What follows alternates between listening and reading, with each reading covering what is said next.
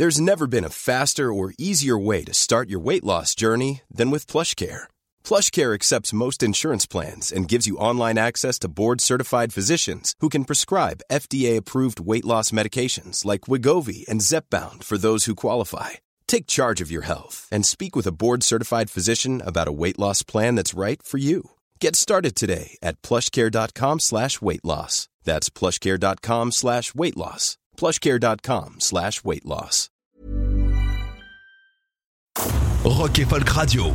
Nous recevons aujourd'hui l'imminent François Simon, non pas pour parler de cuisine, puisqu'on le connaît en tant que, euh, que, euh, que, critique gastronomique, mais pour parler de John Lennon, puisqu'il vient de sortir un excellent livre aux éditions Équateur qui s'appelle Le silence de l'amour, qui revient euh, sur une période assez méconnue, mine de rien, de la vie de John Lennon. On connaît pas mal de choses sur lui, on connaît même le prix de ses molaires, donc c'est pour vous dire, euh, qui revient sur ses voyages au Japon avec Yoko Ono. Bonjour François. Bonjour. Alors très content euh, de vous recevoir dans, dans cette émission. Alors déjà, on va partir de la base. Est-ce que vous êtes un grand fan des Beatles et de John Lennon en particulier Bien sûr. Bien sûr, parce que euh, en plus j'ai eu la chance de les prendre euh, au bon moment. Je vais avoir 8-9 ans. Et à cet âge-là, on est euh, une éponge incroyable. On prend tout dans les yeux, dans les oreilles. C'est une sorte d'émerveillement, chose qu'on ne, connaîtra plus après. Et donc j'ai eu la chance de connaître dans les années 60-61 l'arrivée avec She Loves You, et moi, je vais avoir, j'étais haut comme trois pommes et ça m'est tombé comme un ravissement, quelque chose de merveilleux. Ça a totalement remis ma, ma vie qui était d'un ennui colossal. Bah, ça l'a remis un peu d'équerre. Je me suis dit que il peut y avoir d'autres choses que les chansons de Sœur Sourire, Dominique, qui était à, qui était à la même époque aux premières places du hit parade, et celle de Richard Anthony. Et du coup, été basculé dans, dans un monde qui ressemblait pas du tout au mien. Et je pense que ça m'a aidé à grandir. Je pense que c'est là où j'ai perdu mon innocence et acquis une certaine rage, une certaine rébellion. C'est étonnant parce que quand on regarde la musique d'aujourd'hui, euh, pour les jeunes notamment, ceux qui ont 20, 21 ans, c'est très dur de se figurer que la musique comme She Loves You, qui mine passe pour très pop aujourd'hui, euh, donnait envie justement de se rebeller. Mais il y avait, il y avait dedans une énergie incroyable, c'est-à-dire qu'il chantait très vite, euh, les, les rythmes étaient accélérés, il criait, et euh, chose qui était un peu quand même inattendue, parce que les chanteurs étaient assez mesurés, enfin ils chantaient. Et eux, ils avaient les cheveux longs. Et euh, tout ça, c'était une vraie révolution. Quoi. On les, on les, ils arrivaient comme ça, comme une sorte de du choc, un vrai choc culturel. Un vrai ouragan musical. Ouais, exact. Pour le coup, mais du coup pas que musical, puisque comme comme vous le dites, c'est culturel.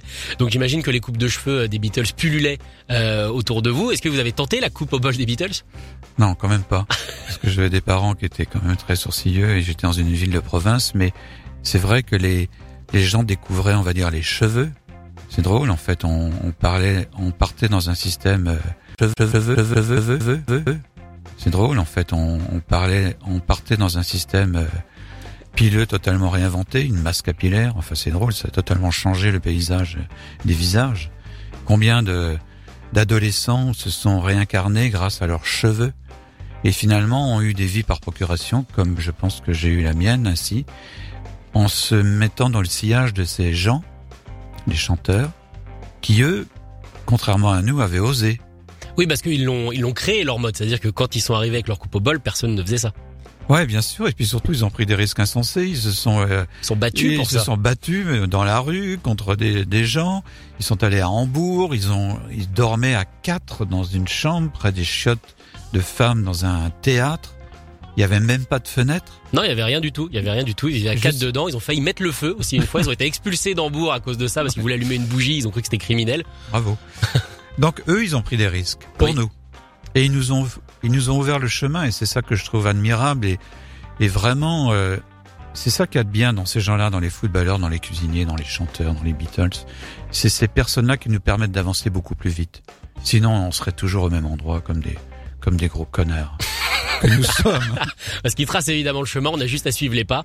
Et ça, Ouais, c'est voilà. des, des ils- explorateurs. Rien. Ils ont des audaces, ils, euh, ils parlent fort, ils disent non, ils disent aime-moi, ils disent waouh, tout un truc qu'on a à apprendre. Ils nous ont beaucoup plus appris que nos parents et que le, et presque que l'école, et c'est ça qui est bien.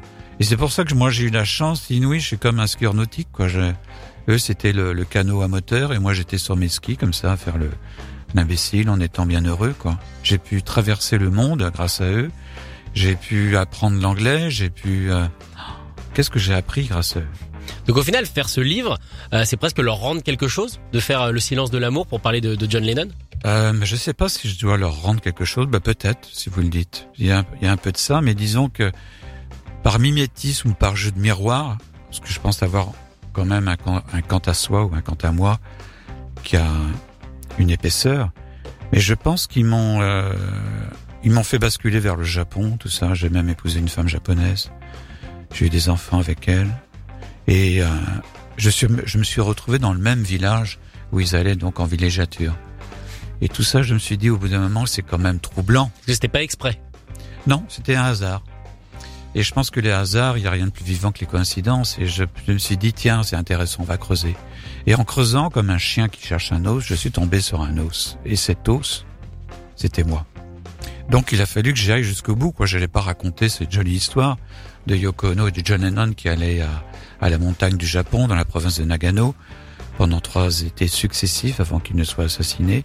Je me suis dit, en fait, qu'est-ce que ça dit de moi et qu'est-ce que ça dit du Japon? Et pourquoi John Lennon, finalement, a été aussi ins- inspiré, on peut le dire, par le Japon? Je pense que ça a été... euh, il a accepté ce pays comme il a accepté l'influence de Yoko Ono. Et ça, je pense, modifié sa perception du monde, même son propre corps, lui qui était assez gras, c'était le Fat Beatles. Oui. Il était bien enrobé. Il est devenu tout maigre, il était presque dévirilisé. Et euh, je pense que le Japon lui a appris, comme de reste à moi, à mon humble dimension, énormément de choses. Mais c'est étonnant parce que on parle effectivement de John Lennon en Angleterre, on parle de John Lennon à New York où il a eu beaucoup de problèmes, où il a failli être viré maintes et maintes fois des États-Unis, mais on parle peu finalement de, de John Lennon au Japon. Oui, parce qu'il y avait rien à dire. C'est pour ça qu'ils ont appelé ça le silence de l'amour. C'est vrai, en fait. euh, Je me suis retrouvé, en fait, comme dans la même situation que John Lennon. Lui, il y allait en vacances avec son enfant, avec sa femme, et sincèrement, entre nous, il s'est vraiment emmerdé. Et moi, c'était pareil. Vous savez, quand on travaille beaucoup, quand on a une vie très agitée, arriver en vacances déstabilise totalement les gens. Ils sont neurasthéniques, ils font chier la terre entière. Eh, euh, vous, décrivez, vous décrivez exactement mes vacances. Genre, la première semaine est une semaine de déprime totale, de décompression. C'est très Ouais. très dur. Il faut trois semaines de boulot pour s'en remettre, quoi. C'est ça. Et lui, c'était un peu comme ça. Même s'il avait décidé de décrocher, parce que pendant cinq ans, il n'a, il a pas du tout produit d'album. Et c'est après qu'il y en a deux ou trois qui vont sortir. Mais donc, euh, je me suis retrouvé donc dans cet endroit et euh, j'ai compris ce qu'il a pu ressentir. J'ai pas voulu non plus faire la, la, recherche, l'enquête d'un spécialiste.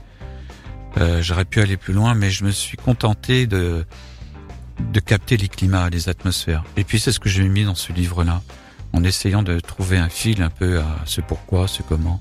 Puis j'ai rajouté d'autres trames sentimentales, euh, saisonnières, parce que j'aime beaucoup la neige au Japon, qui est exceptionnelle, de par les, euh, les vents très très froids, les vents polaires, de par l'humidité de la de l'atmosphère, qui en fait l'une des neiges les plus belles au monde, très légère, incroyable. Comme du coton. Ouais, un peu. Mais alors, comment on enquête sur quelque chose dont on ne sait rien? Comment se passe cette enquête de John Lennon au, au Japon? Et donc de votre recherche personnelle aussi? Bah, c'est une bonne question. Donc, je me suis promené dans les rues de Kaolizawa, qui est le nom de la, de la petite ville. Et puis, j'ai demandé. Et puis, de temps en temps, il y avait des photos. Par exemple, chez le marchand de tabac, il y avait une photo de John Lennon qui achetait des gauloises. Euh, au marchand de pain, il y avait John Lennon qui achetait sa baguette. Et puis, j'avais des amis là-bas, là, ma belle famille, et qui m'ont aidé. Ils m'ont amené là où Yoko, enfin, la, la famille Ono avait un chalet. Euh, là où ils allaient. Je suis allé sur le lac aussi, là où il allait pousser son cri primal au milieu, avec son fils euh, Sean. Et tout ça mis bout à bout, finalement, j'arrive à, j'ai réussi à reconstituer euh, sa vie de là-bas. Je retrouve des photos dans des cafés où il prend toujours la même chose, une tarte aux pommes avec de la glace vanille, qui ensuite est aussitôt baptisée tarte John Lennon. Là-bas, Euh, ça s'appelle la tarte John Lennon, du coup? Ouais, bah c'est oui, ils marrant. disent euh, c'est la tarte de John Lennon, donc euh, j'ai mangé ça. Et euh, mine de rien, finalement, c'est pas une enquête en fait, c'est un, une sorte de pèlerinage. C'est quelque chose de très sentimental. L'enquête est beaucoup plus scientifique, rationnelle, tandis que moi j'étais j'étais porté comme ça, comme un petit bouchon sur une rivière, et c'est ce que j'ai aimé en même temps. C'était pas le côté scientifique et euh, obsessionnel. J'aimais bien qu'on me raconte des histoires un peu un peu mièvres. On me disait tiens là, le mur qui est là, John Lennon, il est allé secourir un petit chat qui était tombé entre deux murs. Et moi, je me dis, ah, c'est merveilleux, ça lui ressemble. Faut que je lui. retrouve ce petit chat, du coup. ce petit chat, où est-il? Ah, maintenant, il va voir, je sais pas. Bon, il Et il y avait que des anecdotes comme ça qui ont aucune utilité. Mais euh, par exemple, le directeur de l'hôtel Montpey où il résidait, euh, il me disait, moi je me souviens très bien de lui. Et ce qui m'avait frappé, je savais pas qui est- qui il était. C'était une sorte de hippie aux cheveux longs, quoi. Donc un peu bizarre, un peu habillé salement. Et euh, il me disait, ce- dont je me souviens, c'était sa main douce. Et là, j'ai compris pourquoi c'était un artiste. Parce qu'il avait jamais rien fait de ses mains? Bah oui.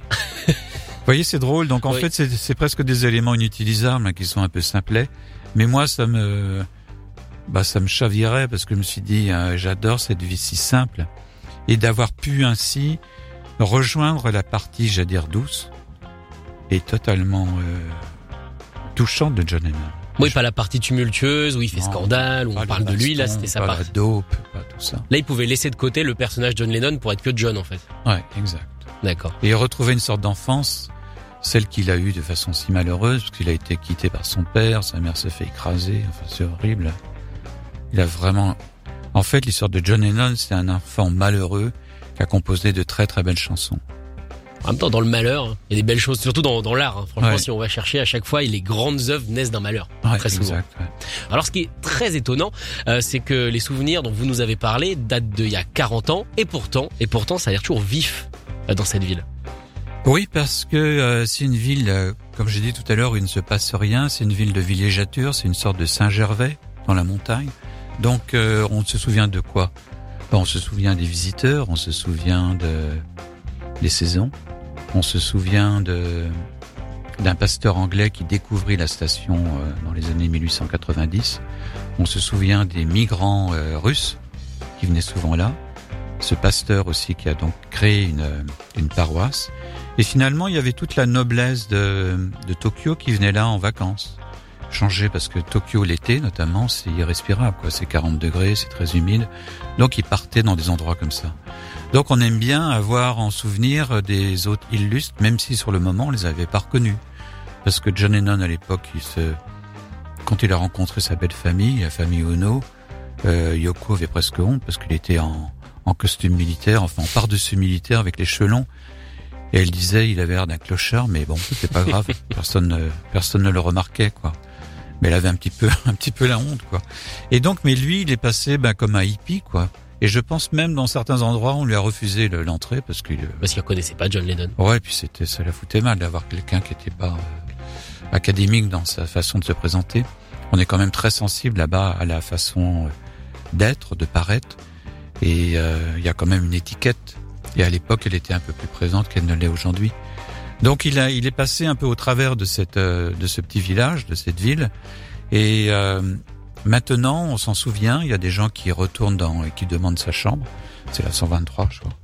Et euh, et cette chambre, étonnamment, est conservée dans son jus. Moi, ça m'a frappé parce que je vois, il y a une armoire en bois, une penderie où il y a encore des porte-manteaux, mais lui, il a connu la même. La salle de bain aussi, elle est vieillotte et Et toujours de- le petit. Ça, ils le petit salon, oui, avec les fauteuils devant la télé. Le téléviseur a été changé, mais la, la vitre, euh, enfin les, les fenêtres, qui sont toujours aussi frêles, elles sont toujours là. Et l'hôtel lui-même n'a pas changé. Il est toujours vieillot. hein, C'est une, euh, c'est une vieille architecture euh, des années euh, 1900, qui était un style euh, très particulier et euh, qu'on retrouve d'ailleurs dans des euh, dans des mangas, dans des dessins, dans des films animés. Et donc le l'atmosphère est restée dans son jus, quoi. C'est-à-dire, c'est euh, une atmosphère assez ennuyeuse, pour tout dire, avec des gens qui sont là, qui s'ennuient. Et moi, j'aime bien ces, ces climats-là. Ces climats qui ne bougent pas, c'est ce temps figé. Ouais, parce que c'est vraiment, on se dit, waouh, c'est ça qu'il a connu. C'est-à-dire que la salle à manger est toujours dans son jus, avec des éclairages un peu sépia. Même les plats, je crois que ça doit être les mêmes trucs, des plats un peu euh, européens. Vous voyez, un morceau de poisson avec un petit tumulus de riz. Totalement. Voilà, c'est ça. Mais est-ce que quand, quand vous avez écrit ce livre, quelque part, quand on se promène euh, à la recherche, on va dire, des traces de John Lennon, alors vous m'avez dit, hein, c'est, c'est comme pas une enquête, on va pas revenir sur ce mot, mais c'est quand même une, euh, des recherches qui ont pris, ont pris pas mal d'années, qui ont pris presque 20 ans, ce que vous m'avez dit. Euh, est-ce qu'on se met à la place de John Lennon quand on déambule dans ces rues? Est-ce qu'on devient presque Lennon Alors- pour imaginer? Oui, je vois ce que vous voulez dire. Alors, c'était un, c'était une de mes idoles, mais le, le terme est peut-être pas un bon mot, mais c'était un- une de, un de mes repères qui m'a énormément aidé dans ma vie, mais je suis pas rentré en mimétisme avec lui. J'ai pas porté les mêmes lunettes, euh, j'ai pas porté euh, les mêmes vêtements, la veste militaire, le, j'ai bien sûr acheté le, le t-shirt New York City. Mais j'étais pas rendu à ce point de rentrer, euh, enfin c'est ce que je pense, dans sa vie. Mais finalement, quand je me regarde la mienne, il y a beaucoup de similitudes, quoi. Euh, ce fils japonais, cette fille japonaise, c'est euh, un peu la- le pendant de- des enfants qu'il a eu. Et euh, je vois même la photo de, de Sean Lennon qu'il a pris dans un petit bois. J'y suis allé avec mon fils. Et euh, quand je vois ça, c'est je me dis mais on s'est retrouvé quasiment dans des situations similaires. Quoi.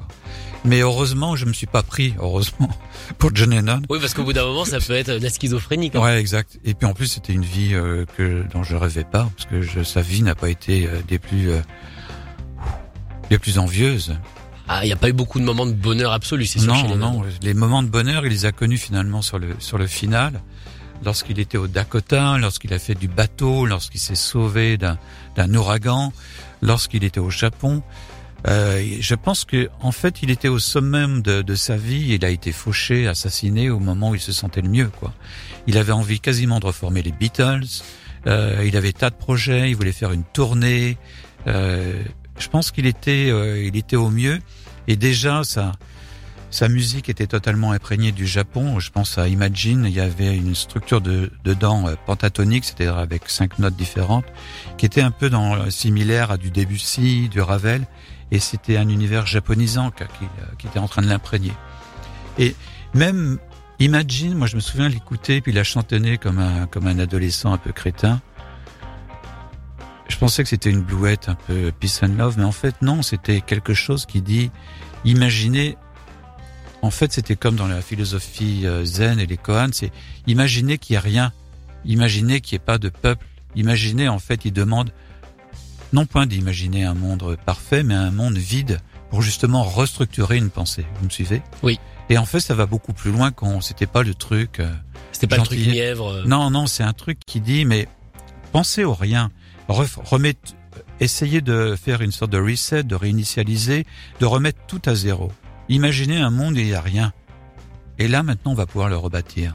D'accord. Et euh, ça, c'est totalement japonais. C'est tout, vous voyez, les espaces interstitiels, tout ça, tout, tout ce qui nous semble anodin.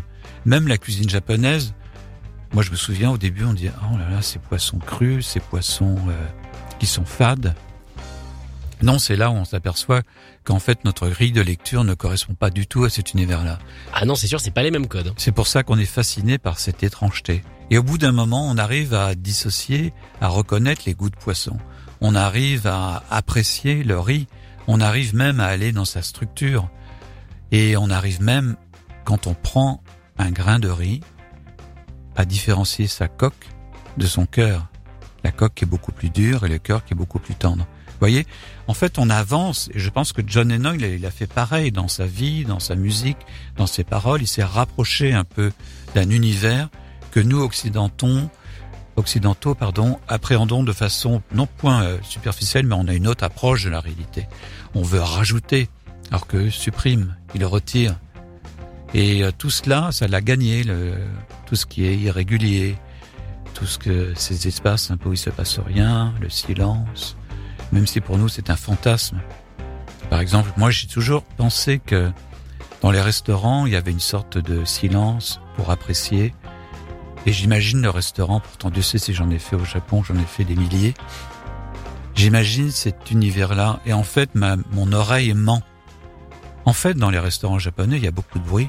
Ah forcément, les bruits au moins sur les assiettes, dans les bols, dans... Non, les assiettes font pas tellement de bruit parce qu'il y a les baguettes, mais les gens parlent très fort, ils s'enivrent facilement. Et finalement, on s'aperçoit que le Japon est un, on imagine un Japon très calme, très silencieux, mais c'est un, c'est un pays extrêmement bruyant, sonore. Les magasins d'électronique, c'est un brouhaha euh, invraisemblable. En fait, l'oreille ment, les yeux mentent, et euh, moi, ça ne me gêne pas. François, merci beaucoup d'avoir été avec nous. Merci à vous. Je rappelle la sortie du livre Le silence de l'amour aux éditions euh, des Équateurs. Merci beaucoup, passez une bonne journée. À vous de même. Écoutez tous les podcasts de Rock and Folk Radio sur le site rockandfolk.com et sur l'application mobile. Okay, I have two new obsessions that I need to share with you. Impress No Glue Press On Manis and Impress Press On Falsies Lashes. Trust me, these are getting ready game changers. Both require no glue, so there is no damage to your natural nails and lashes, no mess, and no annoying dry times.